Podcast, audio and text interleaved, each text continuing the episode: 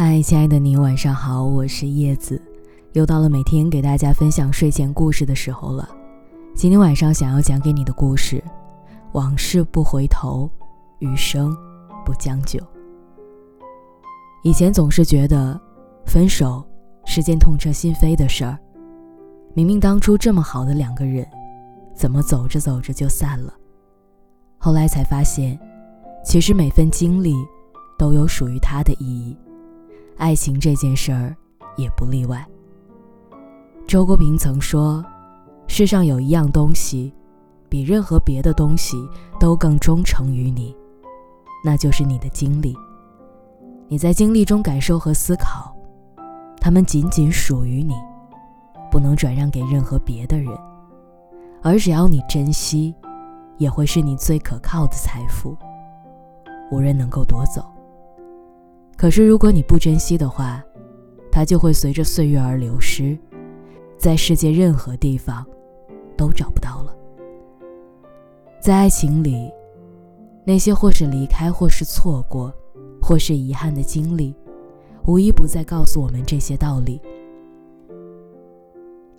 第一个道理是，不能依赖任何人。分手后，我们感觉到痛苦、难过的。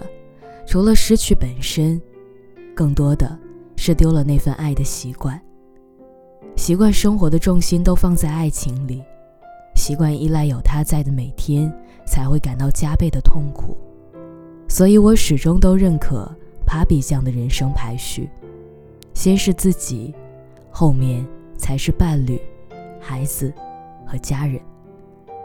正如“我爱你”这三个字，首先是我。你必须保证你是一个独立完整的个体，不为任何人所影响。其次是爱，有了我，保证是完整健康的自我，才有了爱人的资格。只有我们自己准备好了，才能给予身边的人足够的爱。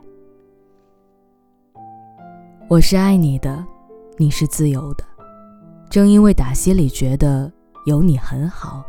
但没你在的生活也不至于让我活不下去，所以才不会因为害怕失去而在一段亲密关系中患得患失，才可以爱得更加从容和自在。第二个道理是，不要毫不保留的展露自己的负能量。我们都曾陷入过类似的误解中，自以为伴侣就可以无条件的。去承担自己负能量的一面，所以将在外人身上受的气，回到家里一股脑的撒在另一半身上。各种抱怨、委屈和争吵，也是信手拈来。但实际上，没有谁真的有义务去接受我们所有的负能量，更何况负能量这件事儿是会传染的，它能受得了你一次两次的发泄。但是，一辈子这么长，谁会愿意长期身处一段充满负能量的关系中呢？当然，我不是在讲跟最亲的人哭诉有哪儿不对，只是我们可以改变倾诉的方式，将受到的委屈、遇到的困难毫无保留地讲出来，一起分享，一起想办法解决，而不是单纯的抱怨和情绪的发泄。第三个道理是，不要以为在一起就万事大吉了。在爱情里有句话特别流行，他说：“得不到的永远在骚动，被偏爱的都有恃无恐。”道理我们都明白，但一旦实践起来，什么都忘光了。这让我想起前段时间在后台一位听众的分享，一直以来。她经常秀恩爱，说男友对她多好，男友对她有多包容，但取而代之的是女孩的有恃无恐，动不动就发脾气，从来没有送过男朋友礼物，也从来不会主动关心他。她以为无论自己有多么的作，那么爱她的男生都不会离开。可谁知道还没到半年的时间，男孩就提出分手，原因是。跟他在一起，感受不到爱，也感到太累了。爱情从来都不是一个人徒劳的努力，而是需要两个人携手的经营，才能一直牵手走到底。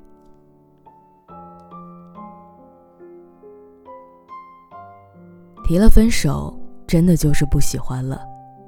许多女生被分手后，总会陷入不同程度的自欺欺人，反复回想热恋期前任许下过的承诺，回忆那些甜蜜的旧时光。企图在那些爱过的回忆里找到前任还爱着自己的证据，但事实上，如果一个人还爱着你，那他怎么会舍得跟你分开呢？正如朱茵所说的：“如果那个人是真的爱你，你是走不掉也跑不了的，除非他有意放你走。你还有什么不明白吗？”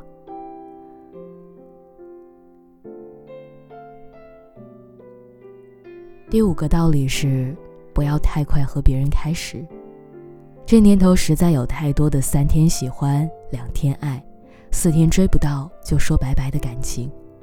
一个人在追求你的同时，或许还在跟不同的女生聊天，谁上钩，就和谁恋爱。或许他追求你的过程轰轰烈烈，玫瑰花礼物天天送，今天说不能没了你。明天给你许下一辈子都爱你的承诺，但，请你冷静一点的去想，一个跟你刚认识不久，还没有看到过你脆弱和缺点一面的人，一个跟你没有太多刻骨铭心经历的人，刚认识你就没你不行，是不是有点夸张了？所以在有人追求的时候。不要被这些昂贵的礼物和甜言蜜语冲昏了头脑，更不要认识没几天就立马陷入对方的疯狂追求当中。毕竟，好的爱情或许是一见钟情，但更多的是日久才能见人心。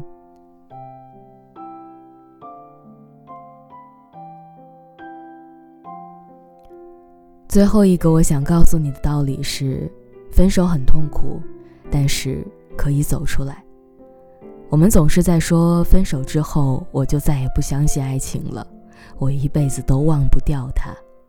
但后来发现，时间总能抚平许多伤口。后来你又重新谈了一场甜蜜的恋爱，后来你也会跟另外一个人许下爱你的承诺，走进婚姻的殿堂。你的生活。永远是朝着更好的方向走去的。虽然分手很疼，但终究会过去。当你熬过去之后，才发现，其实这些经历都是生命中必不可少的一部分。当时觉得是惊天动地的大事儿，一段时间过后，回过头来，却已经有了笑着去面对的勇气了。